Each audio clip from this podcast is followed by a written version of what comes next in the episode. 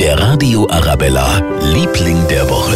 Ja, und das sind diese Woche die vielen hilfsbereiten Arabella-Hörer. Hintergrund, Natascha aus Pasing, alleinerziehende Mama von zwei Buben, hat diese Woche unser Radio Arabella Weihnachtsgeld gewonnen und hat erzählt, dass sie sich davon das allererste Mal in ihrem Leben einen Christbaum leisten wird. Das hat ganz viele Leute so gerührt, dass sie noch was drauflegen wollten auf unser Weihnachtsgeld. Hallo Natascha, hier ist der Hans-Jürgen vom Autohaus Westend. Weihnachten ohne Baum, das geht gar nicht. Wir schenken Ihnen einen Baum, kommen Sie bei uns vorbei, das kriegen wir auf jeden Fall. Hier ist Kluska Dietmar vom Rewe Premiummarkt 5 Höfe in München.